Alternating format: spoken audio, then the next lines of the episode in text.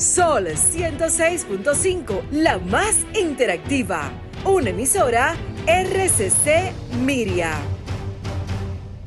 Este programa llega a ustedes gracias a Combustibles Premium Total Excelium.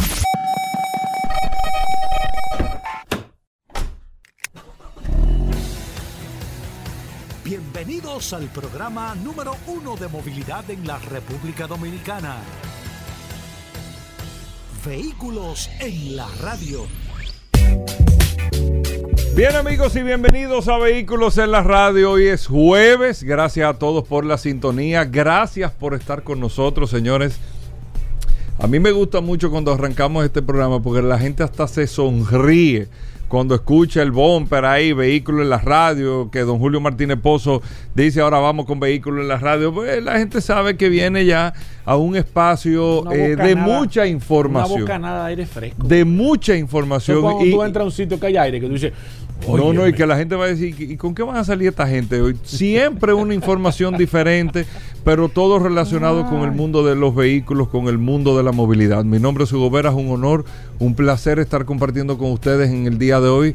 Repito, hasta la una de la tarde en Sol, 106.5 para toda la República Dominicana. Y recuerden que usted puede descargar la aplicación de Sol en su App Store o Google Play Sol FM y ahí está compartiendo con nosotros muchas noticias, muchas informaciones, eh, eh, todo lo relacionado con este mundo de los vehículos, que usted puede interactuar con nosotros también, no solamente a través de la línea telefónica, sino a través del WhatsApp, el 829-630-1990, 829-630-1990, que es el WhatsApp de Vehículos en la Radio. En las manos del WhatsApp está Paul Manzueta. Paul. Gracias, Hugo. Gracias, como siempre, al pie del cañón, señores. Hoy es jueves 22 de junio. Gracias a todos por la sintonía. Un abrazo y un saludo de manera inmediata a los que reportan sintonía a través de la herramienta más poderosa de este programa, Vehículos en la Radio, el WhatsApp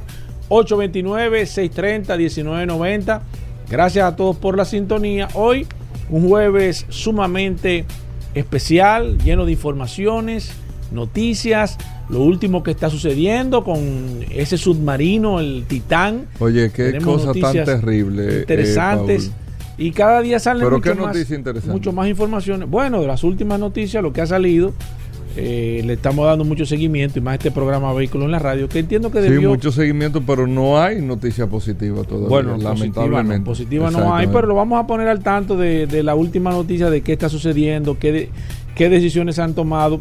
Eh, ayer, después que se terminó el programa, eh, dieron una noticia de que habían escuchado algunos ruidos intermitentes cada 30 minutos, que aparentemente estaban, tenían la nave prácticamente sabían el perímetro donde estaba la nave a nivel general, pero vamos a estar hablando de qué, cuáles son las condiciones reales, como tú acabas de decir hace un momento, cuando llegaste aquí a la emisora Goberas, eh, lamentablemente hasta hoy ellos tienen oxígeno, o sea que las decisiones que se vayan a tomar hay que eh? tomarlas. De Pero al final no se sabe, o sea, eh, porque no se está estudiando cómo lo van a sacar, que no saben dónde no Saben, ellos lo que quieren es encontrarlo primero. Qué, qué, terrible situación, qué terrible situación. Pero bueno, muchas cosas interesantes en el día de hoy. Vamos a hablar de eh, aviación arrancando el programa, porque eh, el Air Show de París, que se ha estado celebrando, eh, da muchas informaciones o, o refleja mucho contenido para el mundo de la aviación, que es un mundo tan grande e importante como el mundo de los eh, automóviles. Los aviones son vehículos, los automóviles son vehículos. Bueno, eh, todo lo que te lleve de un lugar a otro o, tenga algún tipo de movilidad, al final termina siendo un vehículo. Y en este Aero Show de París, de las cosas más importantes que se han venido reflejando son las cantidad de pedidos que están haciendo las líneas aéreas. Air India eh, compró 250 aviones. Eh, eh, después hay otra línea aérea de bajo costo de la India también que compró 290 aviones. unos carriers compraron 40 aviones que son las empresas que hacen leasing para los aviones, para los que no saben, eh, amigos oyentes, muchas de las líneas aéreas, de las líneas aéreas que vienen aquí, de esas marcas eh, conocidas en línea aérea, esos aviones no son de ellos. Esos aviones, digo, no por nada malo, sino son unos esquemas de negocio. Las líneas aéreas al final lo que tienen son los nombres y las operaciones, pero los aviones lo tienen un arrendamiento, un leasing. Eso es para tercerizar responsabilidad en la operación y hacer menos compleja la operación como empresa única. Y usted tiene otra empresa que tiene la operación del avión. Mantenimiento, todo el leasing, el financiamiento del avión. Pero no tiene que dedicarse a vender los tickets, ni dedicarse a la carga, ni nada de eso. Entonces la línea aérea que se dedica a eso, a la operación. Y yo me dedico al mantenimiento. Y hay otra que se dedica a las turbinas solamente, a hacer leasing de las turbinas. Y hay empresas capitalistas financieras que eh, lo que hacen es invertir en esto para hacer los arrendamientos en las líneas aéreas. Y un avión que tú puedes tener, por ejemplo, con los logos de American hoy, el año que viene tú lo tienes ese mismo 737 con Delta Airlines, repintado otra vez. Y se hacen los arrendamientos. Ese mundo de la aviación, el esquema es bastante interesante. Claro, les repito, hay líneas aéreas que tienen también su propio, eh, su propio inventario, su propia flotilla de vehículos. Pero bueno, de aviones. Lo que, de, perdón, de aviones, que son vehículos al final, pero de aviones. El tema es que eh, en este Aeroshow de París se han, se han hecho anuncios por encima de 2.000 aviones que se han adquirido y eso es muchísimo. Incluso hubo una empresa que hizo una de las compras más grandes, que no recuerdo ahora que la anunció. ¿Eh? Indigo. Indigo, que hizo 400 fueron. 500. 500.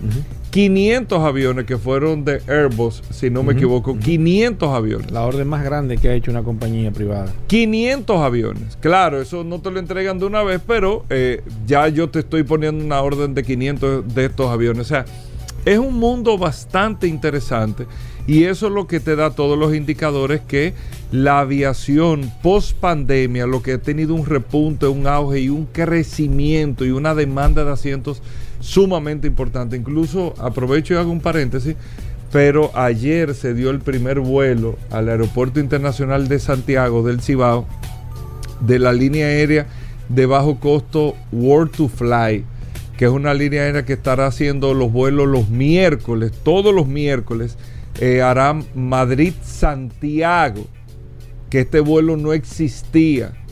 Y un vuelo bastante interesante para todas las personas que están en la zona norte, con la comunidad que nosotros tenemos en Europa, haciendo un puente aéreo en Madrid. World Tour Fly lo está haciendo con un A350-900, es una línea aérea de bajo costo.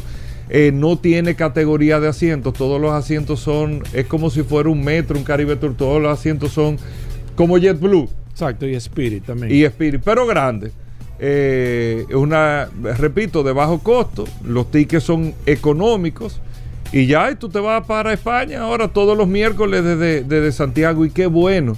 Y ojalá este aeropuerto del Cibao, que tiene muchísimos vuelos a Estados Unidos y a Panamá, creo que son, eh, creo que son los destinos, no, no conozco bien todas las rutas que, llegan a, Santiago. Yo he ido a Nueva York eh, a través del aeropuerto de Santiago y un aeropuerto súper cómodo también, pero eh, ahora con España se abre otra oportunidad también con Santiago y más que tú tienes el destino Puerto Plata y mismo, tiene el mismo Santiago, que el mismo propósito del ministro de Turismo estaba ayer.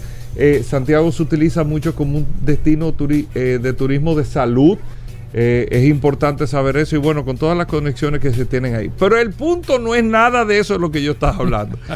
el punto es eh, que Skytrax, que es la firma que se encarga de hacer la valoración, vamos a decir así, eh, es como los premios soberanos de los aviones, de la aviación donde tú tienes la mejor línea aérea, lo mejor esto, lo mejor lo otro, los premios soberanos, el Oscar eh, del mundo de la aviación en términos de servicio y presentan los resultados eh, para este año, cuáles, cuáles son eh, los ganadores para este año de las mejores líneas aéreas en el mundo. Se hace una premiación global y se hace por región también. ¿Cuál fue la que quedó como mejor línea aérea del mundo? Y todos los años, si no queda en primero, queda en segundo. Y yo le tengo para decir, yo me he montado dos veces en esa línea y estoy loco por volverme a montar, porque la verdad es que eh, eh, el que se ha montado sabe perfectamente por qué sale elegida la mejor línea aérea del mundo. Estoy hablando de Singapore Airlines.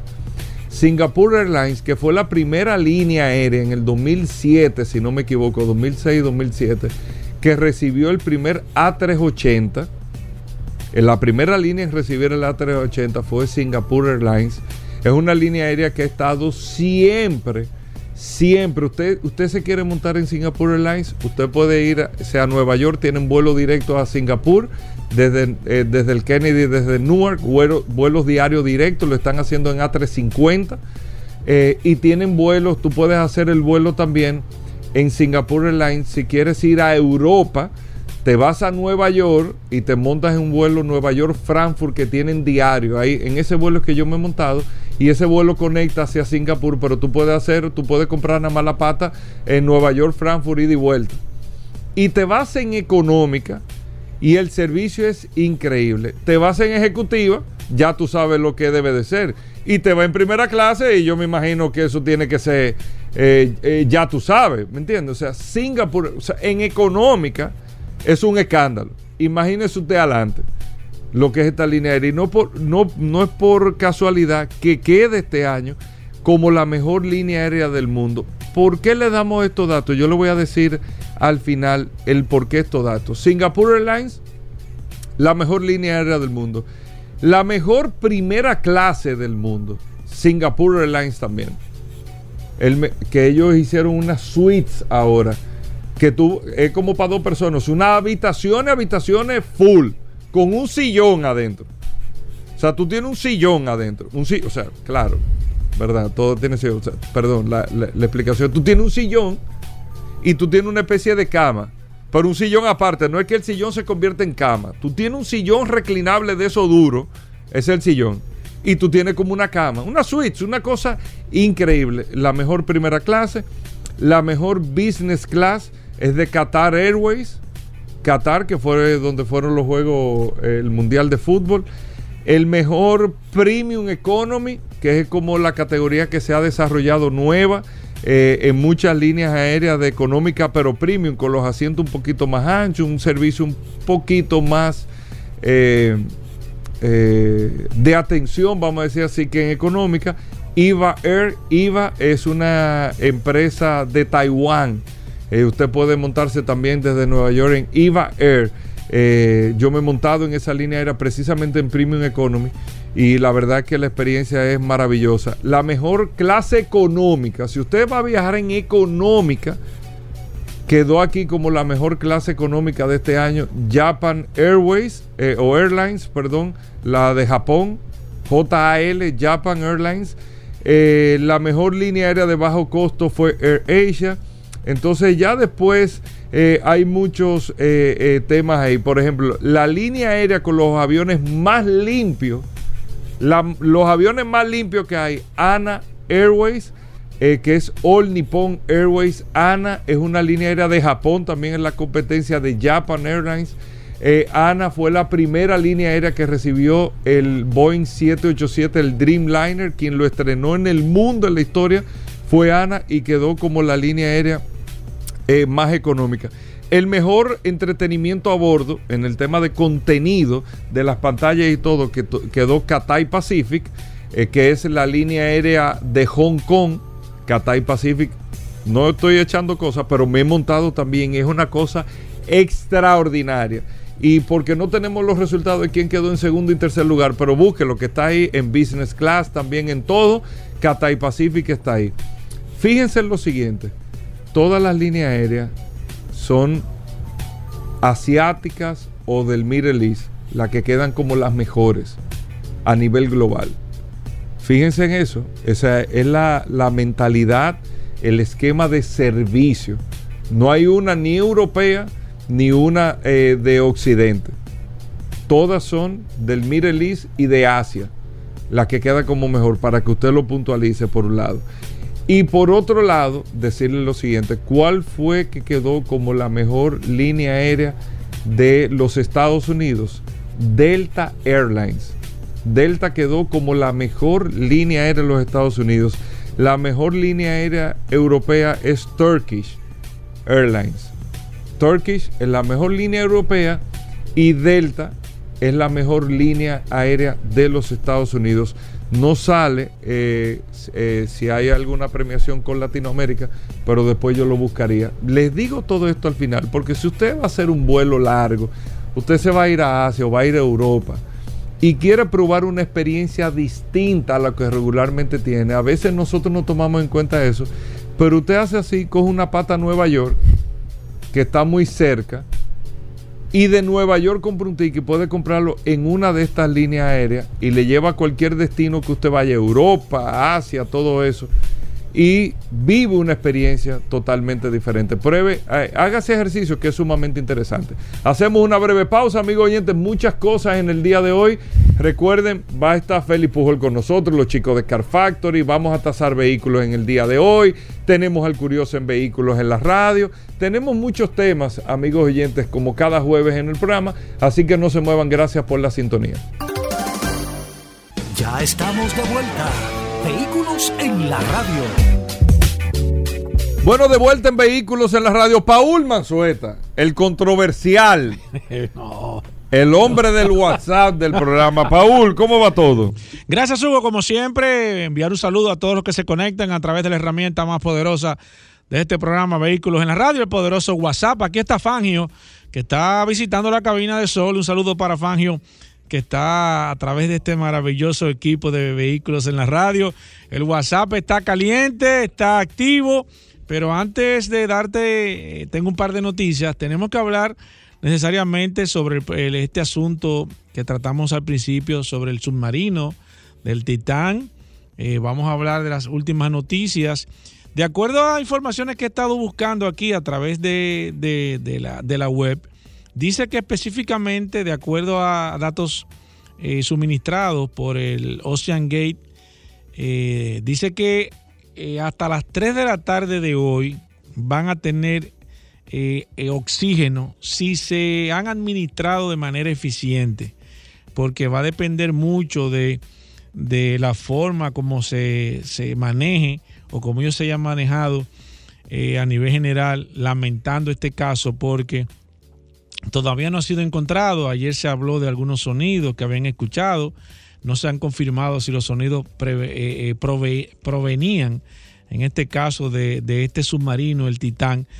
Pero no solamente esto, sino que han comenzado a salir tantas cosas que a veces usted no se entera de las situaciones hasta que no ocurren este tipo de, situaciones lamentables en este caso, porque la verdad es que este tipo de viaje ha sido una, una travesía que ellos lo hacen de manera recurrente y para que personas sepan, no es la primera vez que ellos van, que ellos bajan, sino que eh, ya ellos lo hacen como un tour, como parte de un, de un, programa que te venden un paquete, un paquete que cuesta 250 mil dólares, pero dura ocho días, o sea que no es solamente el tema de la inmersión, de ver el, el Titanic, sino que usted hace un proceso de preparación, de, de, adiestramiento, o sea que le dan una serie, un proceso y lamentablemente es muy riesgoso, ya ellos han tenido eh, pequeños conatos de situaciones eh, yendo o bajando a, ver al, Titanic, o sea que ya ellos estaban prácticamente eh, esperando que en cualquier momento se le presentase alguna emergencia y demás, y lamentablemente se presentó de manera definitiva es muy complicado. nosotros hablamos aquí ayer de probabilidades de poder recuperarlo. Nosotros hablamos que eh, ayer que las probabilidades eran muy mínimas, no solamente de poder encontrarlo, porque es muy amplio, las aguas muy complicadas, la corriente marina, evidentemente eso lo puede haber arrastrado a metros, quizás kilómetros, ellos pueden estar del punto donde ellos pensaron o piensan que pudiese estar en este caso la oscuridad, la, la, profundidad, o sea, muchas cosas que lamentablemente, señores, lamentablemente es muy difícil. No hay nada imposible, los milagros existen y nosotros somos fiel testimonio de eso, de que se puede, puede venir un milagro y pueden estas personas quizás de una manera eh, eh, aparecer sanas y salvas, y ojalá así sea, pero las probabilidades son muy mínimas, cada día menos probabilidades. Ya prácticamente estamos prácticamente a 3 horas y 25 minutos de que se acabe de manera definitiva el oxígeno, de acuerdo a lo que tienen estipulado. Si ellos no supieron administrar, es posible que ya no tengan oxígeno. Si ellos lo administraron, eh, le va a quedar más o menos, de acuerdo a datos específicos, hasta las 3 de la tarde. Quedan tres horas y pico, o sea que iremos viendo el desarrollo de qué pasaría en este caso. Yo soy un poco más pesimista con esta situación, no quiero eh, quizás exponer mi punto de vista de manera abierta para que no suene difícil, porque hay personas dentro de esta situación, pero hay que medir muy bien el nivel de riesgo y, la, y es lamentable que situaciones como estas se estén dando, que estén pasando y que personas se atrevan a hacer esta situación. Muchísimas personas que tuvieron la oportunidad de bajar a, ver el Titanic y han comenzado ahora a dar testimonio de que ya ellos habían pasado situaciones difíciles muy parecidas, que se presentaron muchos problemas, sin embargo, seguían las personas eh, tratando de ir a ver al Titanic, la empresa seguía operando porque tenía una demanda sumamente interesante y lamentablemente al final se van a perder aparentemente algunas vidas, así que ojalá, ojalá eh, todo eh, sea para bien. Miren, por otro caso, les tengo una noticia interesante. Mac, camiones Mac, acaban de anunciar su segundo camión de mediana capacidad eléctrico. Eh, ya Mac había anunciado y presentó y se ha estado utilizando un camión de basura eléctrico. Para mí la mejor forma de utilizar un vehículo eléctrico es en un camión de basura, porque las constantes paradas y lo corto que es el recorrido que hace un camión de basura hace que un vehículo eléctrico sea lo ideal. No me imaginaría o no me imagino que yo quisiera estar vivo si algún día aquí los camiones de basura pudiesen ser eléctricos, la verdad que sería interesante. No tienen una autonomía muy grande porque llevan un peso bastante complicado con el tema de la basura, pero estamos hablando entre 100 y 200 kilómetros que de autonomía que tiene un camión de basura y ya Mac lo, tiene en ventas. Eh, no creo que un camión de basura aquí recorra esa, esa distancia. Como son distancias cortas, yo creo que para este mercado sería extremadamente útil un camión de basura eléctrico, nos ahorraríamos una cantidad impresionante de piezas, repuestos, sería lo mejor del mundo y ojalá, ¿por qué no? Ojalá que el ayuntamiento pudiese en algún momento evaluar la posibilidad de poder eh, hacer eh, una presentación o tener en, mente alguna vez poder traer un vehículo, un camión de basura eléctrico, que yo estoy seguro que la ciudadanía completa eh, se lo va a agradecer. Mac acaba de presentar su segundo camión eléctrico, un camión de mediana capacidad. Estamos hablando de unas 140 eh, a 280 millas. Tienen dos modelos, el modelo más con las baterías más pequeñas, unas 140 millas. El modelo ya, el, modelo el long range o el modelo, modelo de, de, larga, eh, un rango largo, en, como se debe hacer la traducción, estaría por los 200 80 más o menos millas aproximadamente, o sea que entiendo que eh, la verdad es que eh, sería un, vehículo pesado bastante útil. Eh, ellos están apostando a que a final de este año estaría Mac poniendo a la venta este modelo en los Estados Unidos. Ojalá que Mac, que se está de nuevo haciendo una reingeniería aquí, que se está, cambiaron de dueño y nosotros lo hemos hablado, que está haciendo unas instalaciones impresionantes. Ojalá que ellos estén pensando en poder traer un vehículo eléctrico, un camión eléctrico, porque así como hay muchos carros eléctricos, también hay muchos vehículos eléctricos a nivel general. O sea que sería interesantísimo que este paso y este proceso a esta movilidad pesada eléctrica, como lo están haciendo Mac en este caso, que es la marca más vendida, por lo menos en, camiones usados aquí en la República Dominicana por el tema de la importación. Hay que reconocer que eh, como está Volvo eh, en vehículos, en, camiones también, Volvo Truck, eh, está Freightliner, está, hay varias marcas que están siendo representadas aquí y en un comentario anterior que hice hace un, par de meses dije que el mercado de los camiones se iba a poner bastante competitivo porque habían empresas que estaban tratando de eh, de, entrar en una guerra de precios y esto va a poner el mercado de vehículos pesados sumamente interesante porque a mayor competencia hay un beneficio de los consumidores y eso es lo que nosotros necesitamos, que marcas así como Mac, marcas de camiones grandes que estén entrando en el mercado, pero que también en un futuro, como ya ellos lo tienen, que quizás Mac pudiese presentar unos eh, camiones de basura eléctricos que ya tienen a la venta y ofrecérselo al ayuntamiento, si no al ayuntamiento de Santo Domingo, al ayuntamiento de Santo Domingo Este o Este, no sé, a cualquiera de los, de los ayuntamientos. Pero creo que las instituciones del Estado ya tienen que comenzar a enviar señales interesantes de que están dando este paso a la electromovilidad, porque, señores, para allá que ve el mundo, no es que estamos nosotros adelantando en el paso, sino que nosotros buscamos todos los días las noticias y de 10 noticias que salen, 9 eh, son noticias referentes a este proceso de cambio de la electromovilidad. O sea, no es este programa Vehículos en la Radio que está a nivel general empujando a este cambio, sino que es la misma industria que lleva los pasos hacia la electromovilidad. Vamos a hacer una pausa. Tengo el WhatsApp a mano, ¿eh? Tengo el WhatsApp a mano, el, el 829-630-1990.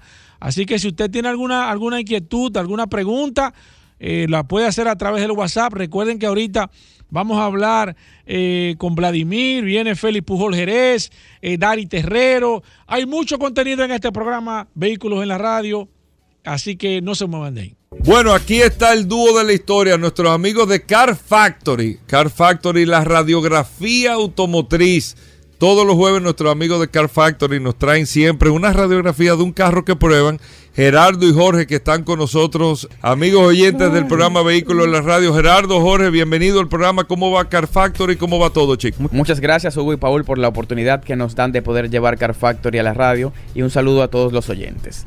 Para la radiografía de hoy no será sobre un vehículo en específico, sino varios. Y es que se trata acerca de todos los vehículos que han tenido los, los presidentes de Dominicana a lo largo de toda su historia. Correcto. Inaugurando esta lista, tenemos el presidente Horacio Vázquez, del cual hoy en día no sabemos exactamente cuál era el modelo que él poseía. Sin embargo, sabemos que para 1928 él tenía un Cadillac. Continúa Trujillo. un Cadillac. Que al parecer... de hecho, espera, es muy similar al que tenía el Cadillac de Al Capone. Sin embargo, me puse a comparar las fotos que hay de Horacio Vázquez con el Cadillac y las fotos del Al Capone. Hay gente que afirma que sí, pero eh, eh tiene ligera diferencia. Tiene, exacto. O sea, mucha gente dice que sí, que es el mismo modelo, pero tiene ligera diferencia. Exacto, exacto. Continuando, tenemos a Trujillo, que al parecer era amante de los carros americanos, ya que durante sus 30 años poseyó un Cadillac Series 75 de 1947, un Cadillac 60 Special de 1958, un Cadillac Fleetwood Serie 60 de 1955, Cadillac Fleetwood Serie 75 de 1958 y el último en el que fue ajusticiado el Chevrolet Bel de 1957. El presidente Juan Bosch poseyó un Lincoln Premier de 1957. El doctor Joaquín Balaguer, a lo largo de sus 22 años, tuvo un Ford LTD de 1972, Lincoln Continental de 1973, Chevrolet Impala de 1967 y Mercury Gran Marquis de 1978. De hecho, ese último vehículo lo pueden ver en exhibición en el, museo que abrieron de Nacional y Geografía. El Museo Nacional de Historia y Geografía, correcto.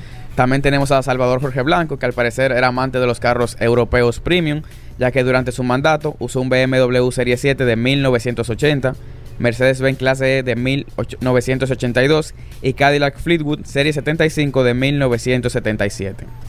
Luego tenemos el León, Leonel Fernández, que en su primer periodo se movió a bordo de una Ford Explorer de 1995. Y luego siguió el presidente Hipólito Mejía a bordo de una Lexus LX 470 del año 2000. Luego tenemos al presidente Danilo Medina, que se movió en un BMW Serie 7 de 2013. Y por último, nuestro actual presidente Luis Abinader a bordo de un Tesla Model S. Oye, Esa es la recopilación de los carros. Óyeme, pero impresionante, la verdad que sí, mira. Oye, me estoy sorprendido. Una recopilación histórica de los carros. Oye, pero solamente con ustedes hablar con los carros de, de, Trujillo y eso, yo realmente te digo la verdad, no sabía. No lo sabía. Yo sé que hay muchos oyentes que ahora mismo están. Quizás ha sido la radiografía más corta que ustedes han hecho, pero yo creo que ha sido la radiografía con más, más valor. Óyeme, la verdad es que los felicito a ustedes porque han hecho un trabajo espectacular está sumamente interesante y la verdad es que eh, tengo que felicitarlo. Gracias. La verdad que sí, porque me sorprendieron en el día de hoy. Es un dato sumamente interesante que sería más que todo, y, aquí nosotros carecemos mucho con la necesidad, con el tema de la, de la, historia, porque se nos pierde la historia a nivel general. Pero la verdad es que buscar esa información desde, desde Horacio, Horacio, Vázquez. fue el primer presidente que ustedes no, hasta el actual presidente de la República, la verdad es que ustedes son dos matatanes, porque gracias, este segmento ha estado sumamente interesante. No le voy a hablar si ustedes se lo compran porque cuál presidente usted entiende que fue el mejor montado? Digo, hay que ponerse en la es que depende mucho en la época. Depende de la época y eso, pero ¿qué le impresionó a alguno así, de manera particular, algún presidente? Es que o sea, todos son impresionantes porque me imagino que en el contexto histórico en que se compró era porque tenían que ser los últimos vehículos de cada época. Sí, sin embargo, sin embargo, te digo, por ejemplo, de manera particular, que el caso de Horacio Vázquez, compararlo, por ejemplo, con un carro como el de Al Capone, que ha sido un carro emblemático para, para el mundo completo, porque todo el mundo conoce la figura de Al Capone a nivel general. Así no, quizás la, la figura de Horacio Vázquez, pero que Horacio Vázquez pudiese tener un carro similar al que tenía Al Capone en esa época, yo creo que es impresionante. Sí, La verdad que sí, o sea. Sí, totalmente de acuerdo. Incluso, si quieren ver el video completo, que ya está en la página de Carfax. Ya está el video ahí. Está arriba y con foto. Hay video incluso donde se ve a Trujillo desmontándose de un Chevrolet. Oye, me Hay video para que cada persona entienda el contexto. En Instagram, arroba de Carfactory RD, hay video con foto para que cada para que la persona entienda cuál era el vehículo que poseía cada presidente y si hubo una foto con ese carro, también lo subimos en el video. O sea, algo súper completo, detallado, donde hablamos de cada vehículo. Óyeme, la verdad, yo voy a ver ese video ahora mismo porque la verdad es que está impresionante. ¿Cómo puedo ver ese video? Arroba Car Factory RD en Instagram y ahí va a buscar en el feed una portada que dice los vehículos de los presidentes y ahí sencillamente puede encontrarlo. Y también mencionar que si quieren comprar algún vehículo al nivel así Ya yo no recomiendo a nadie comprar. BMW Serie 7, no, no, Mercedes-Benz clase L, Carro nuevo o usado. Un Chevrolet Impala que usted quiera. Chevrolet Impala, cualquier ¿Ustedes se lo buscan? Sí, sí, sí. Tesla Model S. ¿Y cómo? cómo? ¿Cómo funciona esa herramienta? Explíqueme. A través del Car Factory Assist, un servicio pionero y único que estamos ofreciendo en República Dominicana, el cual es un acompañamiento de principio a fin en el proceso, en el proceso de compra, como también de venta de un carro, ya sea nuevo o usado. Por ahí tenemos la parte de asesoría. O sea, ¿qué yo hago? Yo le escribo por el WhatsApp y le digo, mira, eh, tengo un presupuesto, qué sé yo, esa es la parte más importante. Primero de 500 mil pesos. Al 849-438-0888. Ok, ahí tengo el WhatsApp, le escribo. Ah, saludos chicos, mire, yo ando buscando un carro, de, yo tengo 500 mil pesos. Correcto. que por cierto, ayer subimos un video hablando sobre carros por menos de 500 mil pesos que recomendamos en República Dominicana. También. Para que vayan a ver ese video. También. Pero entonces, volviendo al WhatsApp no escribe, mira, tengo 500 mil pesos. ando buscando un carrito. Un carrito, ok. Me quiero montar. Te buscamos varias, opciones para ti. Mira, tenemos este, este y este. Ah, mira, me gustó, por ejemplo, este Corolla. Exacto. Pues vamos a pasar a certificar ese Corolla. Para cuando tú lo compres, estemos seguros de que tu inversión esté 100% garantizada. Entonces, evaluamos el, el, carro, te certificación con una tasación para que tú entiendas el valor real que tiene ese carro en el mercado y con eso tú puedas negociar con el vendedor. Luego tenemos la parte de pago. que ahí te recibimos tu vehículo. Como también si que hace un financiamiento, también te me, me faltan 50 mil pesos. Ustedes se encargan de hacer la gestión. No, importante que ahora está la feria de Banco Caribe y también la feria del Banco BHD. Así que aprovechen con el Car Factory Assist. Ay, sí. Y por último, cuando tú compraste tu carro, lo aseguramos también con cualquier aseguradora del país. Con el mejor precio y la mejor cobertura. Correcto. ¿Cuál es el WhatsApp de, Car Factory Assist? 849 espérate, 4 Espérate, espérate, espérate. Más lento, más lento. Si mal paso, sí, porque es que estoy, tú sabes que tuve que pararme. 849. Ok, 849 438 438 8 08 88 8 ah no pues fácil 08 88 sí, como una ahí yo lo grabo ahí pongo ahí Car Factory Assist. Con planes que van desde 9,99 dólares. Mi éxito. Mira y que las personas que quieran ver el video que lo quieran seguir que quieran hacer alguna pregunta algún comentario cómo lo pueden hacer arroba Car Factory RD en Instagram en TikTok en YouTube, en Facebook, ahí estamos a las órdenes. Ustedes están hasta en el canal de la Mona, sale ahí. En el canal de la Mona. en todo. Como tú vas para Puerto Rico, te aparece. Gracias, chicos. Bueno, ahí está. Eh, ya saben, pueden ver los videos, todo, arroba Car Factory RD en Instagram. Car Factory en YouTube también para que ustedes puedan seguir todo esto. Y la verdad que ustedes están haciendo un trabajo extraordinario. El trabajo visual que están haciendo, la verdad que es maravilloso. Gracias. Hacemos una breve pausa, no se nos muevan. Bueno, venimos con Daris Terrero, la ley 6317 de tránsito, transporte y movilidad. Daris Terrero todos los días dándonos eh, el néctar del conocimiento con el tema de la ley 6317 de tránsito, transporte y movilidad. Daris es un especialista en esta ley 6317 y siempre comparte algunos de sus artículos con nosotros. Bienvenido, Dari. ¿Cómo va todo? ¿Qué tenemos para hoy? Gracias, Hugo. Gracias, Paul. Agradecer siempre esta oportunidad que nos brindan de llegar a toda la audiencia de Vehículos en la Radio por aquí, por la más interactiva Sol 106.5. Y este segmento que hemos denominado Dari Terrero hablando sobre la ley 6317. Esta norma que rige el tránsito, la movilidad, la seguridad vial el transporte terrestre en la República Dominicana. Miren, hay que decir que dentro de todo lo que abarca la ley 63 y 7 en República Dominicana, eh, hemos estado avanzando con relación a, esa distribución de los distintos tipos de transporte. Ya hoy no solo tenemos carros de, carro de transporte público o carros de concho, sino que tenemos corredores, tenemos transporte interurbano, tenemos metro, tenemos teleférico y ya, ya estamos en proceso de construir una, una vía ferroviaria que ya es a mayor escala. Y dentro de ese avance que tiene la República Dominicana, que obviamente procura, se procura generar mayor eh, conciencia con relación al uso de las vías y la responsabilidad que tenemos cada uno de lo que utilizamos las vías con cualquiera de estas modalidades.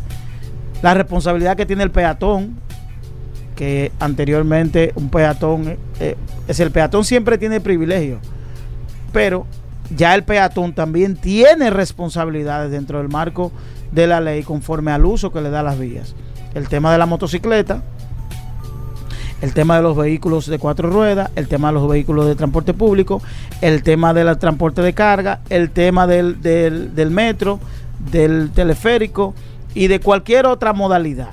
Y hago esta discriminación partiendo de que hay una teoría que, aunque es una teoría, no forma parte de lo que la ley establece, sino que ha sido una práctica que obviamente nosotros con nuestro comportamiento que debemos ir de, desarraigando, eh, es decir, que evitar, eliminar esa cultura que se tenía partiendo de que no había una manera jurídica de enfrentar este tema y es como nosotros vemos el accidente un accidente ocurrido con un vehículo similar, es decir, un vehículo de cuatro ruedas o un vehículo de dos ruedas, en este caso la motocicleta. Y hago esto a propósito de que hace unos días una persona me envió un Twitter en el que fui tagueado sobre ese trato eh, preferencial que se le puede dar en algún momento a la motocicleta frente a un accidente. Y yo simplemente me voy a limitar a decir lo que la ley establece. No voy a hacer ningún, no voy a emitir ninguna opinión conforme a ese a ese conflicto de intereses que yo pudiera tener partiendo de que formo parte de una institución regulada, reguladora del, tránsito y de la movilidad en República Dominicana. Y hay que decir que en República Dominicana la ley establece que son vehículos de motor, que las motocicletas, los automóviles de cuatro ruedas, los automóviles de transporte público o autobuses, los, los vehículos de transporte de carga, son vehículos de motor y por tanto frente a la ley tienen el mismo tratamiento. Es decir, que un accidente o una colisión con un vehículo de dos ruedas debe ser visto y manejado por parte de la autoridad como si se tratara de dos vehículos de cuatro ruedas. Esto es a propósito de los conflictos que se han dado o que se dan de manera muy frecuente en República Dominicana cuando ocurre un accidente con un vehículo de dos ruedas. Y yo creo que esto debe ser parte, más de la aplicación de una ley, debe ser parte de llevar conciencias a esos conductores de motocicleta, de no asumir la ley por sus propias manos, de que ellos no deben actuar de manera agresiva frente a la ocurrencia de un accidente, no porque yo se lo diga, no solo porque deben tener un comportamiento ciudadano correcto, sino porque eso se le puede convertir en un problema. Probablemente en República Dominicana la mayoría no tiene esa vocación de los procesos que se ven envueltos y judicializarlo, pero si cada ciudadano que se ve agredido por un conductor, no me refiero solo a motociclistas, por un conductor luego de un accidente, llevase ese caso ante un tribunal competente, esa, esa persona pudiera enfrentar situaciones con la justicia. Es decir, que un accidente, un accidente, que obviamente es un, acto, un acto fortuito, que no es planificado, se puede convertir en un hecho penal. Me explico. Si dentro del marco de un accidente, luego de ocurrido un accidente, la respuesta que tiene el afectado dentro del accidente es darle un golpe al conductor y ese golpe puede resultar lo suficientemente contundente para generar una situación médica en ese otro ciudadano, esto puede ser judicializado de manera penal y no es un accidente. Es una acción degenerada por el accidente, pero no forma parte del accidente. Esto lo digo, lo digo así con la crudeza que amerita porque muchas personas lo cometen apelando y escudándose en eso. No, no, no, eso fue un accidente. No, el accidente fue lo que ocurrió. Ahora, la acción que usted ha cometido no fue un accidente, fue una acción de agresión física que pudo haber, puede generar una muerte, puede haber generado una lesión que lo puede llevar a usted a prisión o a tener que pagar una indemnización frente a ese otro ciudadano. Por tanto, hay que tener mucho cuidado, sobre todo los que conducen motocicleta, que a veces obviamente dentro de ese marco de, verse afectado, de ver afectado su bien, eh, responden de manera agresiva y, y agreden a la persona afectada, decirle que lo hagan consciente de que en algún momento se pueden ver afectados de manera penal y van a tener la obligatoriedad de verse en un tribunal acusado de intento de, esto, acusado de agresión física, acusado de, de, lesión, porque usted de montarse con un arma, con un machete, es decir, la intención de asesinar a alguien pudiera ser visto como, como, como el asesinato. Es decir, que hay que tener mucho cuidado con esa agresividad que se muestra en la carretera. Hay que decir que las carreteras de República Dominicana son agresivas. Aquí nosotros tenemos que eh, llevar conciencia sobre ese síntoma que tiene el ciudadano de entender que un rebase lo ve como si es una agresión, como si se trata de una ofensa.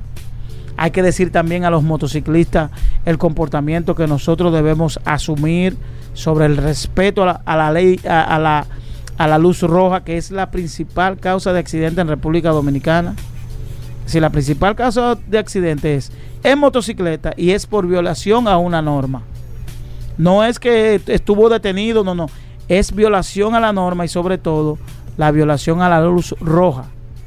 Entonces eso, esas consecuencias pueden ser desastrosas, no solo en el marco del accidente, sino en términos penales por agredir a una persona luego de la ocurrencia de un accidente. Nos vemos en la próxima. Bueno, ahí está Daris Terrero, arroba Daris Terrero 1 en todas las redes sociales. Usted puede seguir a Daris Terrero para preguntas e informaciones sobre la ley 6317. Hacemos una breve pausa, no se nos muevan.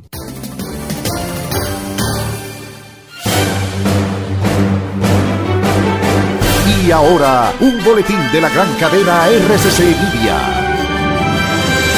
Si las elecciones presidenciales fueran hoy, el 47.7% de los encuestados de Gallup, junto al grupo RCC Media, votaría por Luis Abinader del Partido Revolucionario Moderno, el 28.9% por Leonel Fernández del Partido Fuerza del Pueblo, mientras que el 19.0% dice que lo haría por Abel Martínez del Partido de la Liberación Dominicana. Por otra parte, el ministro de Industria y Comercio, Ito Bisonó, dijo en el sol de la mañana del grupo RCC Media que en el país hay más de 250 mil micro, pequeñas y medianas empresas operando a nivel nacional. Finalmente, la Oficina Nacional de Meteorología informó que la depresión tropical número 4 se encuentra ubicada al este de las Antillas Mayores con vientos máximos de 55 kilómetros por hora. Para más noticias, visite rccmedia.com.do. Escucharon un boletín de la gran cadena RCC Media. Sol 106.5, la más interactiva. Una emisora RCC Miria. Ya estamos de vuelta. Vehículos en la radio. Bueno, Félix Pujol Jerez con nosotros. Consumo Cuidado es la página en Instagram. Usted lo puede seguir, Consumo Cuidado. Usted puede tener la orientación. Usted compra un carro, le dieron un servicio, hicieron esto. Usted siente que sus derechos de los consumidores no han sido eh, eh, de usted como consumidor que no ha sido reconocido. Usted quiere reclamar y usted no sabe si realmente le compete o no esa reclamación. Aquí está Félix Pujol. Nosotros vamos a tomar eh, principalmente a través del WhatsApp 829 630 1990 preguntas para Félix Pujols 829 630 1990 primero Félix bienvenido al programa ¿Qué tenemos para hoy? ¿Cómo va todo? Muchísimas gracias, maestro Hugo. Gracias, Paul, también siempre por la oportunidad que me dan a este segmento como cada jueves con sumo cuidado para el sector especializado, el sector automotriz y todo el mundo del tránsito y transporte en República Dominicana. Félix Pujol Jerez, nuestro asesor en materia de derecho al consumidor, viene todos los jueves a este programa Vehículos en la Radio compartir parte del conocimiento, muchas inquietudes, siempre hay muchas, muchas interrogantes por falta de información. Y gracias a Dios que este programa Vehículo en la Radio tiene a Félix Pujol Jerez, que nos presta generosamente su tiempo y viene a compartir muchas informaciones, principalmente los temas relacionados al, más que todo al tema de la movilidad a nivel general. Félix, ¿trajiste algún tema antes de que podamos entrar con el WhatsApp, el 829-630-1990. Si usted necesita una asesoría, quiere hacer alguna pregunta, tiene alguna situación de garantía, usted nos puede escribir a través del WhatsApp eh, y en breve vamos a estar eh, abriendo la línea. Félix, adelante. Tú sabes, Paul, la semana pasada quería ya después que tú y Hugo tratan ciertos temas, ya ¿para qué hablar sobre eso? Pero pero la verdad es que estos temas. Tú eres que le pone la tapa al pobre. tú eres que le pone la, cerecita al pastel. Y gracias por eso. Pero la verdad, eh, me quedé con el deseo de, de, de adherirme al comentario que yo sé que hiciste la semana pasada sobre el tema de las estafas a través de páginas que no. La verdad es que uno viene cada jueves acá y tenemos ya varios años alertando a los consumidores y sabemos que somos parte del sector, en mi caso, eh, sé que tú Hugo y Paul eh, eh, lo recuerdan, que director ejecutivo de una de las tres asociaciones, y quizá puede entenderse que uno lo hace con la intención de apoyar a los dealers que están gremiados, pero no. Fíjense la confianza y el respaldo, y reitero, nosotros recomendamos a través de, este segmento que cuando usted vaya a comprar un vehículo usado, vaya a un dealer, no exclusivamente de asocivo, sino cualquier dealer que sea formal y que esté gremiado. Porque me dio mucha pena ver a dos jóvenes estafadas que fue a través de una página que quizás es una empresa responsable, pero ellos no son responsables por la venta. Ellos colocan la publicidad de cualquier naturaleza. ellos, eh, vi, ¿Eh? que, vi que habían, habían enviado un comunicado hablando sobre este tema porque la verdad es que ha sido hasta cierto punto vinculada a la página y ellos son muy muy claros y hay que reconocer que ellos son muy claros con las políticas claro. que tienen y te explican cómo tú debes de hacer y lo que tú debes de tomar en cuenta. Entonces yo creo que no es justo de manera de manera eh, particular meter a esa página que hasta el momento Así es nosotros tenemos información de que es una página que se ha manejado con, toda la rectitud del mundo. Claro, de hecho, en, en el tema de las ferias, eh, por lo menos de Asocibu, son un aliado estratégico de nosotros. Pero, pero el, el comentario viene es para los consumidores. Vayan a establecimientos que tengan un local físico. Claro que sean dealers formales, que usted pueda indagar sobre la procedencia de esos vehículos, si están al día con el pago de sus impuestos, con el tema de que si tienen reclamaciones en Proconsumidor, que si están asociados a una de las asociaciones, que son tres asociaciones, que respaldan cada uno de, de los procesos que usted está eh, haciendo. Entonces, voy a dejar el comentario ahí, porque eh, eh, la verdad es que tú abundaste bastante la semana pasada, pero siempre es bueno recordarle a todos los consumidores que cuando vayan a adquirir un vehículo usado, vayan a dealer que son reconocidos. Yo siempre le digo que vayan a dealer que esté asociado a alguna asociación, valga la redundancia, yo le digo, pregúntale a qué asociación pertenecen, porque eso le da no es una garantía al 100%, pero le da un respaldo. En caso de que usted tenga alguna diferencia, esa asociación lo que va a servir de árbitro para usted poder resolver o para poder tener un referee o un, como usted quiera, un árbitro, como usted quiera llamarlo, pero va a tener evidentemente un respaldo de alguien que lo va a poder escuchar y va a poder indagar y averiguar. Y en caso de que usted tenga la razón, le va a exigir a ese dealer que cumpla realmente con, con con lo, con, lo, con lo establecido en este caso. Claro, y aprovechar para recordar, por ejemplo, y me lo has preguntado porque lo han hecho eh, a través del WhatsApp, ¿qué pasa cuando compran un vehículo en una feria, por lo menos de la asociación? Usted tiene cualquier diferendo no porque el dealer tiene la intención de engañarle, sino porque hay un diferendo y no se ponen de acuerdo con la reparación o algo y usted siente que, está puede recibir un vehículo usado y necesariamente no, no, está, no está al 100% claro, porque hay cosas que no la puede determinar y puede pecar en su buena fe y le puede, le puede, él puede recibir un vehículo y pasárselo a una persona con ciertas condiciones también hay que ser justo. O como en un momento ocurrió, que coincidió con una de las ferias, me parece que la de diciembre, que hubo un retraso con la entrega de placas, primeras placas en DGI, los consumidores pensaban que era que los dealers le estaban hablando mentira, que no le entregan la placa definitiva y acudían a, a Sosibu, por ejemplo, para reclamarle y se, se determinó en los pocos casos que llegaron allá, que todos, gracias a Dios, lo podemos resolver allá de manera amigable entre el cliente reclamante y el dealer asociado. Y esta dinámica se da en el seno de una institución que respalda que es responsable y que puede y tiene la competencia de llamar a capítulo a sus asociados y decirle, mira, tenemos una reclamación aquí de un cliente, ¿qué pasa? Y sentarlo a los dos para que de manera transparente y amigable, como buen componedor, entonces puedan resolver y dirimir sus conflictos. Reitero, este tipo de dinámica se da solamente con los dealers que precisamente están asociados.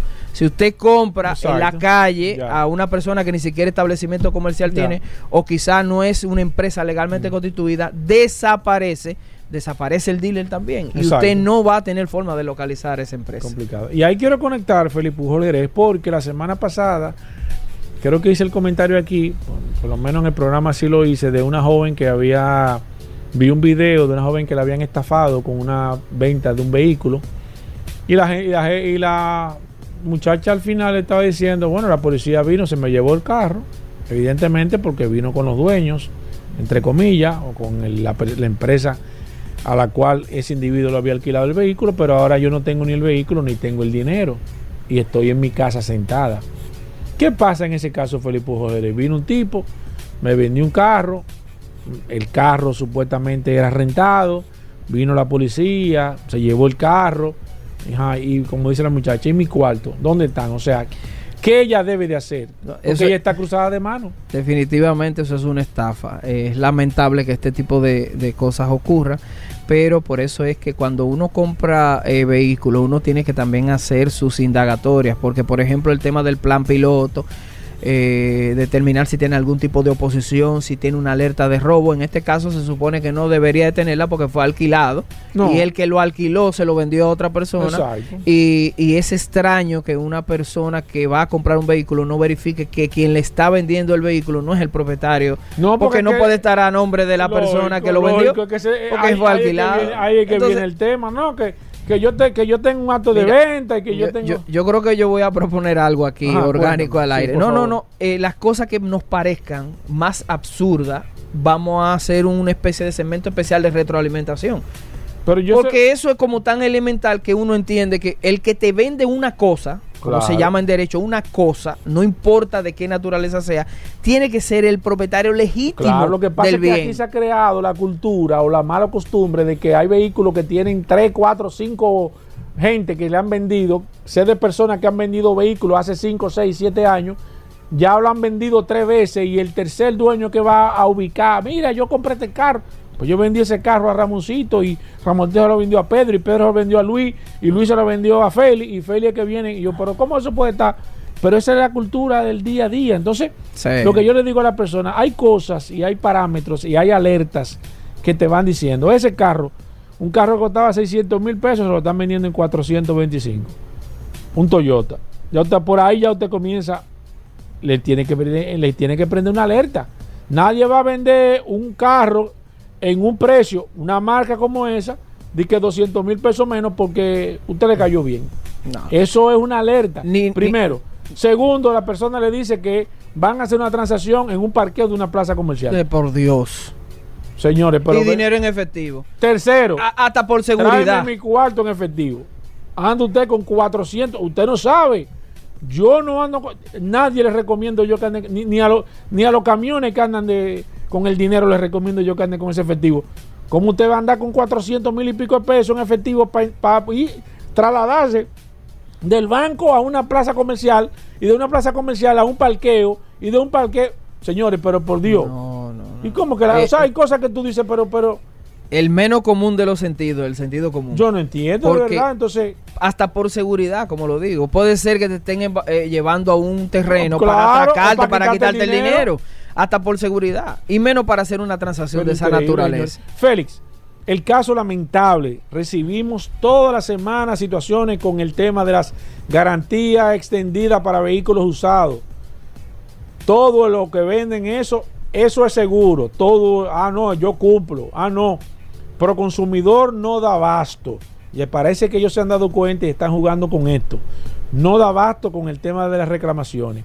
Se utiliza como una forma de convencer al cliente que te estoy vendiendo, te estoy regalando una garantía de un año de motor y transmisión y es una, un dardo envenenado que te están vendiendo. Félix, ¿cómo se le puede poner el cascabel al gato? ¿Cómo el consumidor puede sentirse seguro de que no le están dando o no le están brindando esa supuesta garantía de motor y transmisión y al final tú no sabes bien qué te cubre, qué no te cubre, qué yo voy a hacer. Pero lo peor del caso es que siempre pierdo porque no estoy dispuesto a durar un año, dos años con mi vehículo dañado.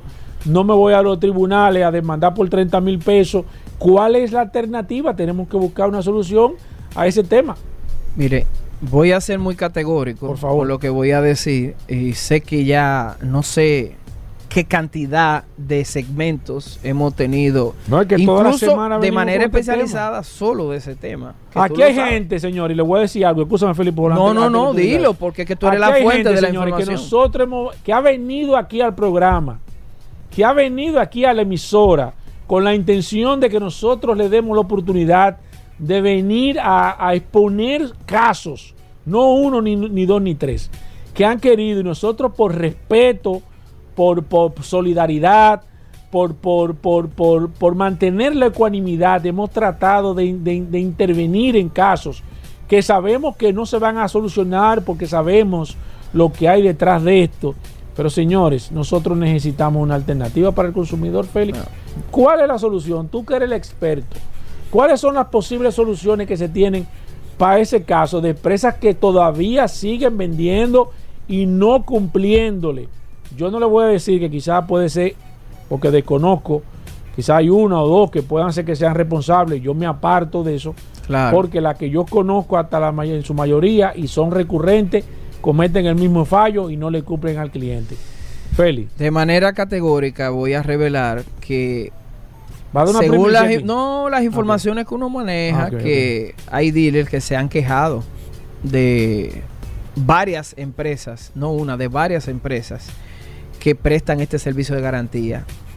Hasta el punto de que, no obstante, ellos pagaron, me refiero a los dealers, ese servicio para que le den el servicio a su vez de cumplimiento de garantía a los clientes, han tenido que asumir económicamente para no quedar mal y no poner en, riesgo eh, su, su, reputación y el nombre. Entonces, si están afectados los dealers, están afectados los consumidores en su mayoría, entonces ya yo lo que creo que Proconsumidor debe de intervenir en este tema y como tiene la potestad de vigilancia del mercado, de inspección y vigilancia del mercado, cuando hay tantas denuncias que yo sé que Proconsumidor debe, debe estar apoderado de decenas o centenas de, centenares de, denuncias de esta naturaleza y reclamaciones, pues entonces que haga un levantamiento de la cantidad de compañías que se dedican a, este tema y que eh, determine, vigile el cumplimiento de la ley y de las buenas prácticas comerciales. Con eso y llamándolos a capítulo, porque Proconsumidor, repito, por su potestad de vigilancia del mercado, puede descender hacer una evaluación in situ, puede pedirle los documentos y puede verificar todas las transacciones que ha, realizado esa empresa. Entonces, no es tan difícil verificar todas las empresas que se dedican a eso que están en el mercado. Yo creo que Proconsumidor debe de ponerle el cascabel al gato y no hacer solo un levantamiento, sino tomar las medidas urgentes ya para este tema, porque estamos hablando de uno de los bienes más costosos del mercado, que eh, indirectamente eh, quisiera recordarle a los dealers que son ellos los primeros responsables, entonces que si Proconsumidor hace algún tipo de acción, que no lo tomen a mal, sino que se pongan a disposición de las autoridades para que ellos mismos no sigan siendo afectados con este tipo de transacciones, que subcontratan una empresa para que brinde este servicio y quedan mal con los consumidores porque engañan al dealer y engañan a los consumidores. Hay formas, Felipe Pujol, de que nosotros podamos, o que yo pueda de manera particular, buscar en Proconsumidor la cantidad de reclamaciones que tienen estas empresas? Sí, eh, por lo menos en el tiempo que estuvimos allá, era una información que era de acceso público. De hecho, es una de las tantas recomendaciones que hago aquí para todos los sectores, pero específicamente para el automotriz, que usted pueda ir a la fuente, que es Proconsumidor, y verificar, mire, la empresa tal, dígame si tiene muchas reclamaciones y por qué les reclaman. O sea, que Proconsumidor debe de dar esa información. un ranking de la cantidad de empresas que le han hecho reclamaciones? Se supone que deben de tener esa información en estadística. Yo puedo pedir esa información y ellos tienen... Deben de dártela. Pídela, eh, la puedes pedir como comunicador o como este medio. Sí. Nosotros manejamos una serie de información y orientamos aquí a los consumidores y se supone que nosotros le estamos dando una ayuda al Estado específicamente a Proconsumidor.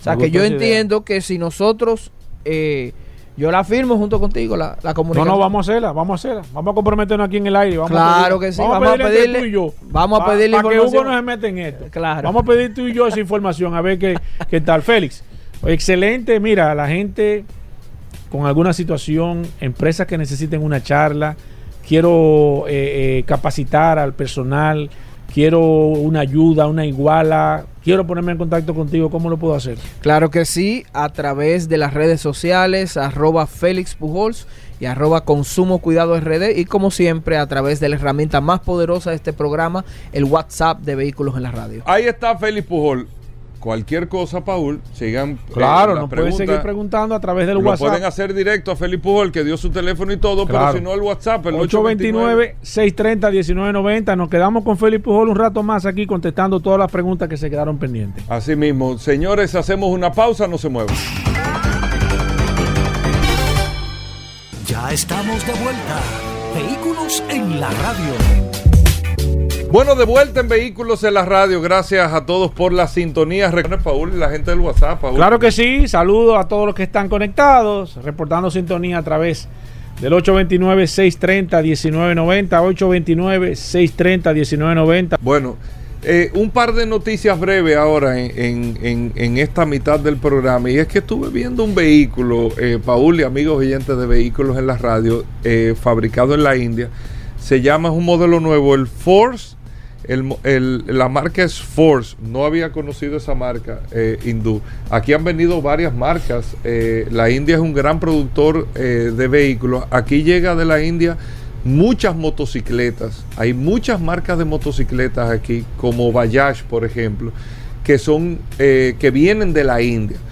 Y hay muchas otras marcas. La India y China compiten mucho con el tema de las motocicletas. Y la India es un mercado grandísimo también, con un poder adquisitivo diferente, pero que tiene eh, muchas marcas de vehículos. Tiene un... Ellos fabrican muchas marcas igual que China pero pero para para pero exacto ellos su consumo interno. no se han internacionalizado es que tienen un mercado demasiado. Eh, es grande. Incluso la más eh, la marca más famosa de ellos vamos a decir a nivel internacional es Tata sí. Tata es la marca que más todo que más la gente maneja lógico por Ratan Tata exactamente que evidentemente es una persona muy conocida ya en... que son los dueños de Jaguar y Land Rover eh, la gente de Tata pero la India es un gran mercado incluso la India yo estuve leyendo eh, hace un tiempo eh, de los retos que tienen los fabricantes. Por ejemplo, Ford es una de las marcas que más presencia tiene en la India.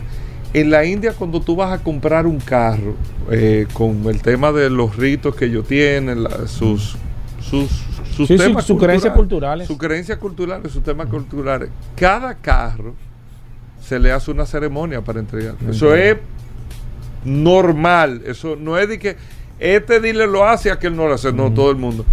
Que incluye, tú le pones una alfombra en, el piso, hay un, pero es un ritual que se hace, eso es por cultura.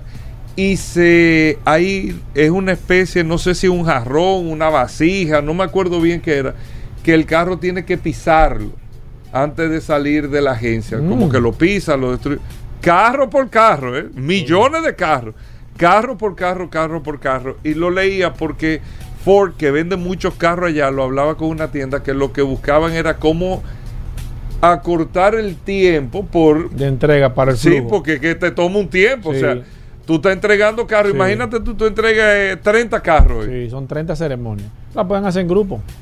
No, no, no, no, porque cada carro es una ceremonia y te prenden una... Un incienso. Un lío. No, no me estoy riendo de eso porque cada, cada, quien, cada quien tiene su cultura. No, me río porque por la señal que tú me acabas de hacer. Cada quien tiene su cultura, pero tiene su esquema. El caso es que la India tiene un ah, gran mercado. No, y hay un modelo que es de la marca Force, se llama City Line. Es una jipeta, una jipeta, una jipeta de cuatro filas de asiento. ¿Cómo? Cuatro filas de 10 ah, pues pasajeros. Una guagua parecería, pero una jipeta, se parece como a la, a la Mercedes, a la clase G, para que ustedes se ubiquen, la cuadrada, un poco más larga. Sí. 5 metros de largo. Tiene cuatro filas de asientos, los dos del conductor, atrás una fila de asientos corrida, pero tú puedes tumbar el asiento.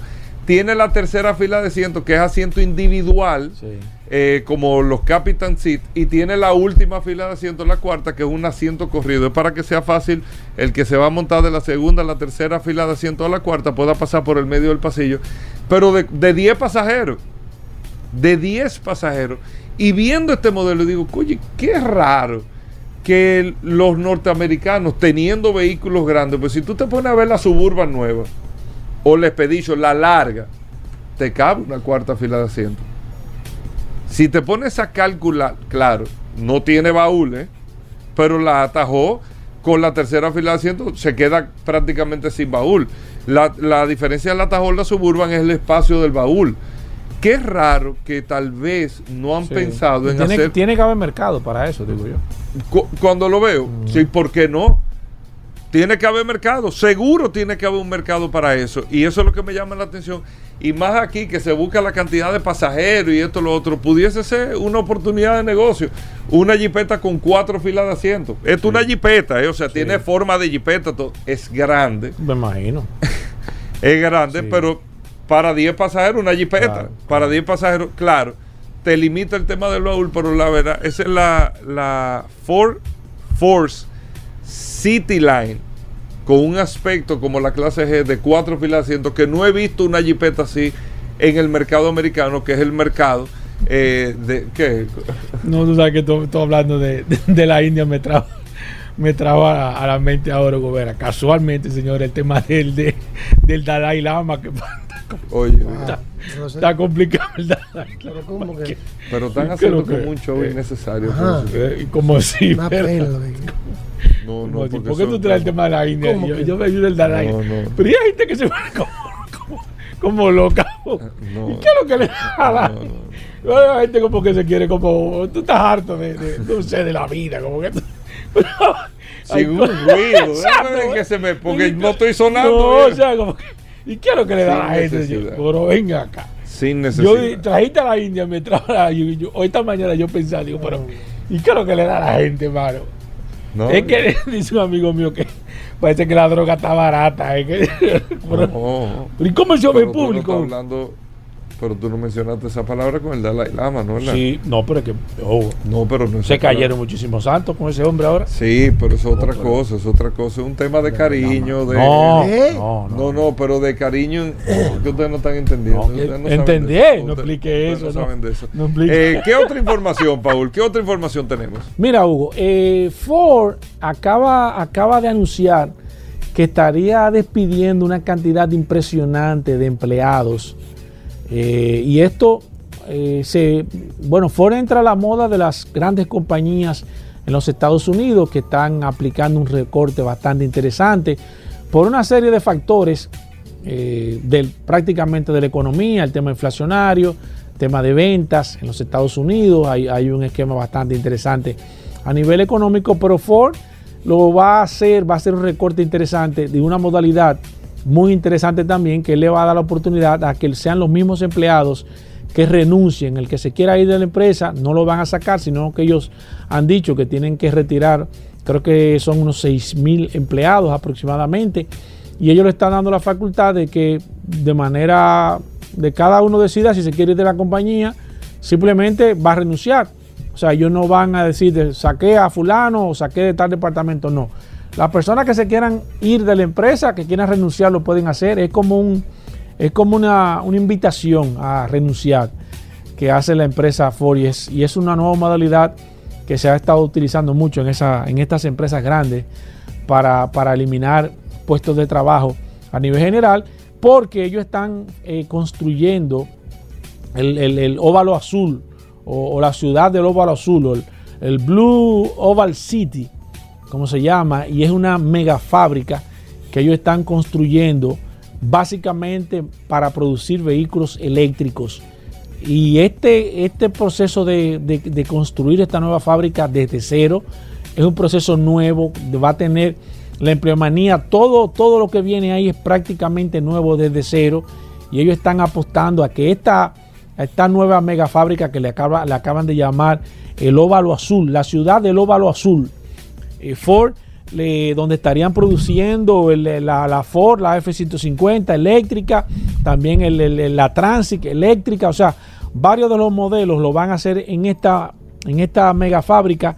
Y la verdad es que las marcas están haciendo grandes inversiones, buscando entrar en este nuevo esquema de negocio, nuevo concepto de negocio, el tema de la movilidad eléctrica. Y yo creo que Ford es la empresa norteamericana que está llevando la voz cantante ahora mismo y está haciendo todos los esfuerzos por ponerse a la par en este mundo de la electromovilidad. Bueno, ahí está. Vamos a hacer una pausa. No se muevan. Gracias por la sintonía. Venimos de inmediato.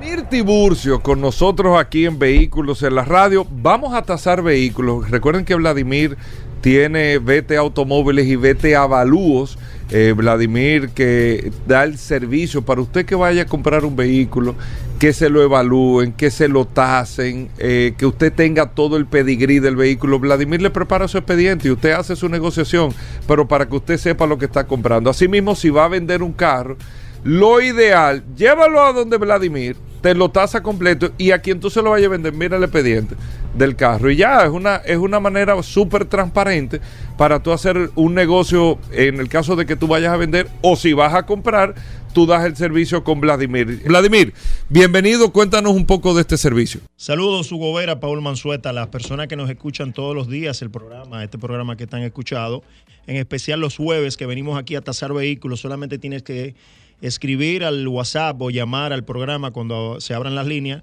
marca, modelo y año, le damos un rango de precio de ese vehículo que usted quiere comprar o ese vehículo que usted quiere vender. Un rango de precio porque no estamos viendo el vehículo. No autorizamos a nadie a hacer una operación con estos precios, simple y llanamente utilícelo de referencia. Y como bien tú dices, Hugo, nosotros somos la única y, compañía que te asesoramos a la hora de tú comprar un vehículo. Tú tienes un vehículo identificado y necesitas comprarlo específicamente usado. Te pones en contacto con nosotros, haces una cita con nosotros y nosotros vamos a hacer un levantamiento completo de ese vehículo. Todo lo que tú necesitas saber antes de tú pagar ese vehículo, entiéndase, en el aspecto mecánico, carrocería, transmisión, interior, eh, historial del vehículo en los Estados Unidos, foto de, eso, de ese choque en los Estados Unidos también, qué gravedad tuvo el, vehículo. Eh, todo lo que tú necesitas saber, incluso te damos algunas recomendaciones en caso de que sea necesario y lógicamente en base a la información que levantamos, escaneamos también el vehículo, le ponemos el escáner para saber qué tiene el vehículo a nivel electrónico. Todo, todo lo que tú necesitas saber lo vamos a poner en un informe bien detallado, bien fácil de entender, con el precio que tú puedes pagar por ese carro en base a las condiciones que está el vehículo. Si ya tú compraste ese vehículo y tienes la duda, mi recomendación es que lo siga usando. Este servicio es lo que recomendamos a las personas, a los oyentes, que lo hagan de manera preventiva ponte en contacto con nosotros a una cita si ya tiene identificado ese vehículo y nosotros nos vamos a encargar del precio. Nosotros vamos a acompañarte. Es un acompañamiento para que tú puedas hacer una compra de manera inteligente y si lo vas a vender también sería importante que lo hagas porque este informe se lo puedes entregar incluso al futuro comprador y esa persona va a saber lo que está comprando y tú te vas a liberar de cualquier situación porque le estás entregando a él, mira, te estoy entregando este vehículo, mira, lo acabo de, revisar, le acabo de hacer una asesoría de, de venta y esto es lo que arroja, este precio es el que arroja, yo te lo estoy dando en tanto, pero mira, mira lo que hay aquí. Entonces es mucho más fácil, una venta mucho más transparente. Te, cuida, te curas en salud, como bien decimos, y ya esa persona sabe que tú eres un vendedor responsable, tanto para comprar como para vender. En el caso de, de comprar es mucho más delicado porque es bueno cuidarte, porque lamentablemente todavía siguen viniendo vehículos con muchas condiciones que no son ideales para la compra. Eh, ponte en contacto con nosotros al 809-306-5230. Ese es mi WhatsApp, estamos en vivo. Y el teléfono de oficina también para hacer cita, 809-472-4488. Ahí te vas a comunicar con Jenny, que es la persona que hace la cita.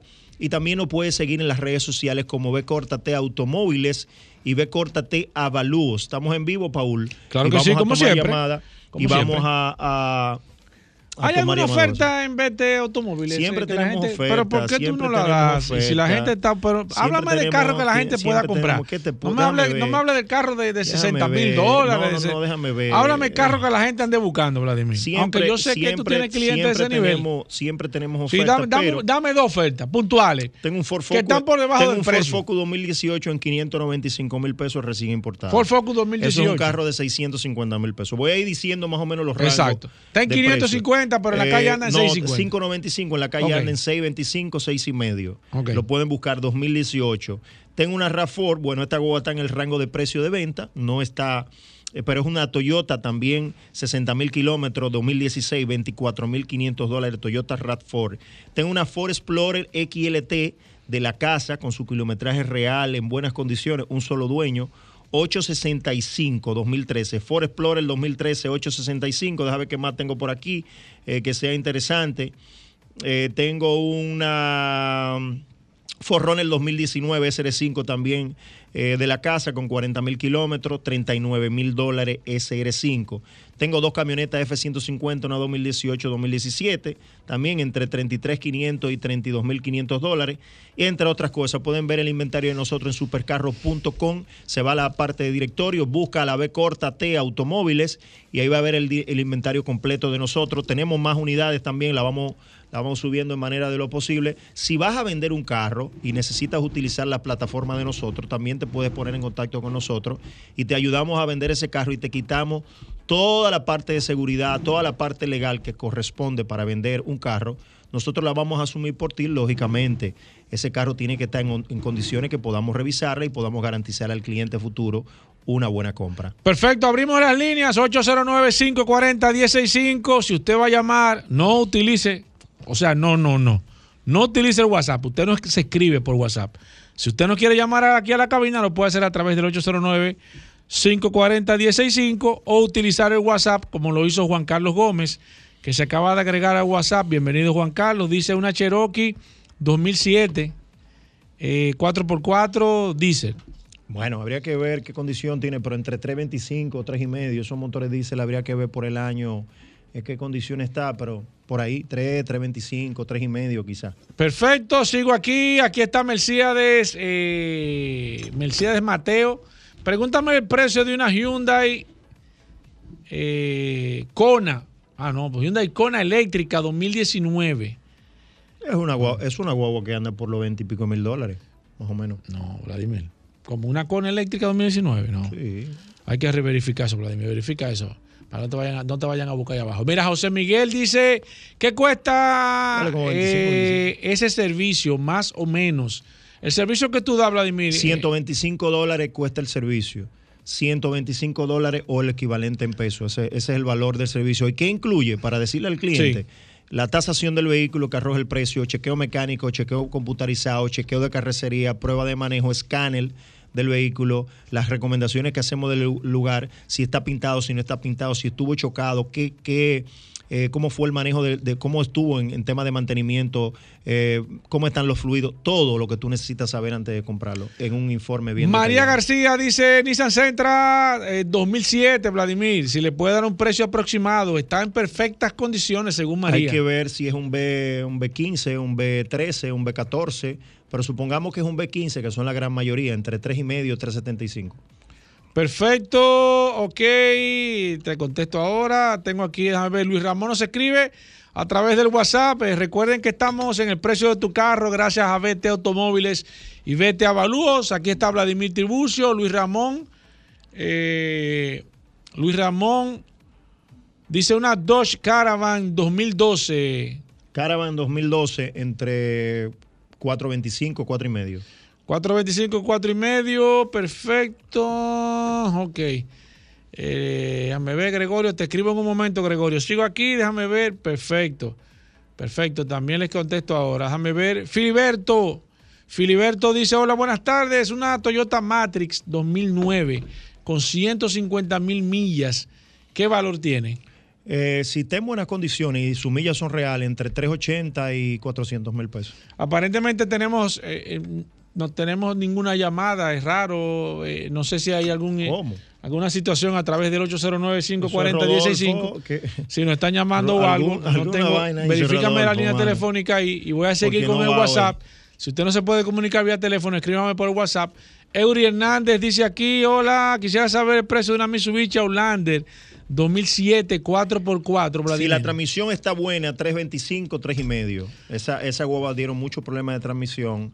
Aún tú reparando la transmisión, vuelven y dan problemas. Lamentablemente es un, es un daño eh, complicado. Perfecto, déjame ver. Aquí dice eh, hacer Aivar. Eh, una Jeep Cherokee A de 2007, la diésel. pero le dijimos más o menos entre 300 y 350 deberían, pesos regalarla en una metalera. ¿Cómo así? No, ¿cómo así? No, no así, ¿no? Vale, no. No, así no. Sigo aquí, déjame ver el precio de tu carro. Gracias a Vladimir Tiburcio. Eh, alguien nos está preguntando aquí que deje una compañía, pero le voy a decir el nombre. Voy a decir eh, que una Honda CRB 2016, 4x2, Vladimir. 2016 si es americana y no es salvamento, entre 19 y 21 mil dólares. Bernardo Duarte dice una, un Jeep Sahara 2012 4x4 de cuatro puertas. Entre 22 y 25 mil Mira, me está reportando aquí Bernardo Duarte, me dice que él estaba llamando por el teléfono y que no se ha podido comunicar y que aparentemente las líneas tienen algún tipo de problema porque no hemos recibido ni una sola llamada y tengo el WhatsApp de una manera que se está explotando Cristian Núñez dice Mazda CX9 2009, Vladimir. Eh, sí, 380, 3,5, 380. Perfecto, intenta llamar aquí. intenta llamar aquí. Alejandro. Perfecto, David dice un Toyota Corolla 2017. Si no es salvamento, siete y medio, 775, hasta 800 mil pesos si no es salvamento. Déjame ver, Henry Suero dice una RAFOR. Ah, que la RAFOR, ¿eh? Dime. Ah, perfecto. Miren, señores, tenemos alguna situación con la vía telefónica. No le vamos a poder recibir llamada vía telefónica. Escríbanos a través del WhatsApp, por favor, para poderle ayudar. Henry Suero dice una RAFOR. Ah, mira, que si la RAFOR que tú hablaste, la que tú estás vendiendo, la 2016, si es la XLE. Es una LE de la Delta, de la Delta, valga la cuña, de la casa, tiene 60 mil kilómetros. Eh, es mejor que comprar una americana porque más de, más de, igual que las CRB, más del 90% de esa guagua que traen al país son salvamento. Eso no es un mito, eso es una realidad. Esta guagua es una guagua que lógicamente está certificada por nosotros. No vendemos vehículos que no tengamos capacidad de recibir para atrás. No vendemos vehículos que entendamos que están en malas condiciones. Y si tiene algún tema, lógicamente es lo primero que ponemos en la mesa de la negociación. Gregorio García dice una Toyota Siena 2002. ¿Qué precio tiene? Eh, 380, 400 mil pesos. 2002. Sí. 2, 2002. Sí, 2002.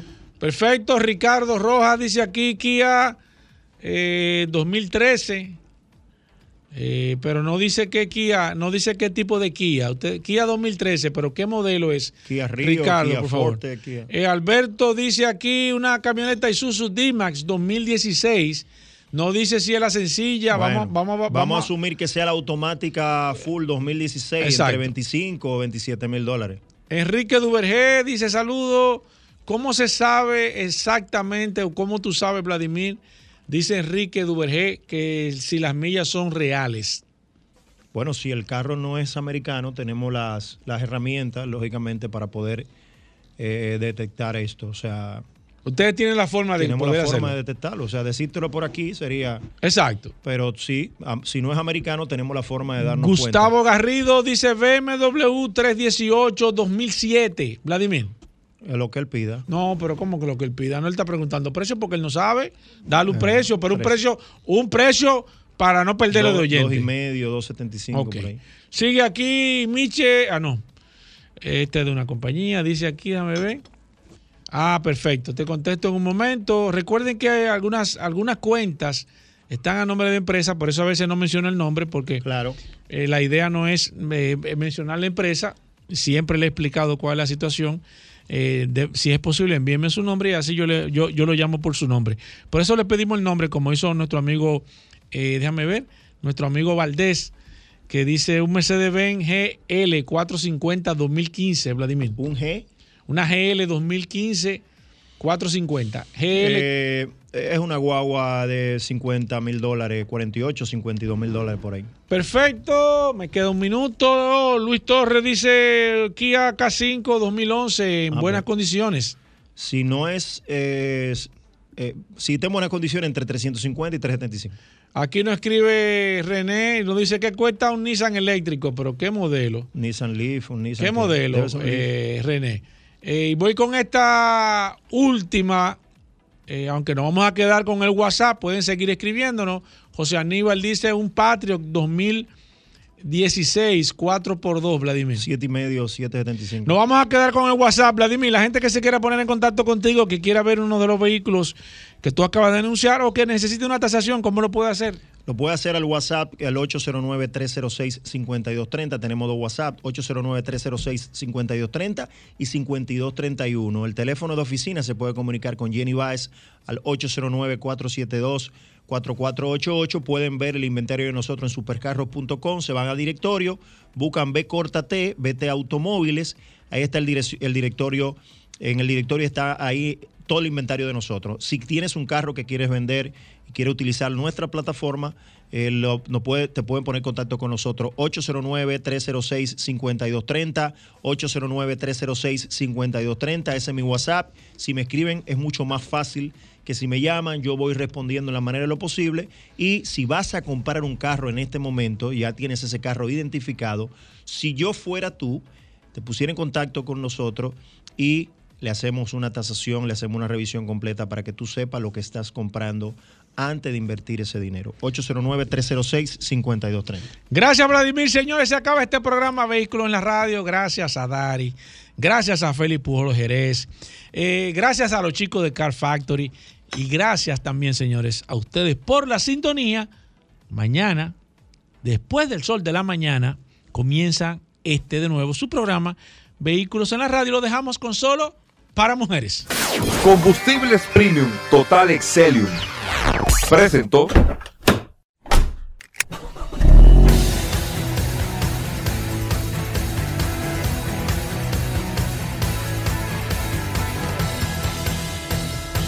Vehículos en la radio.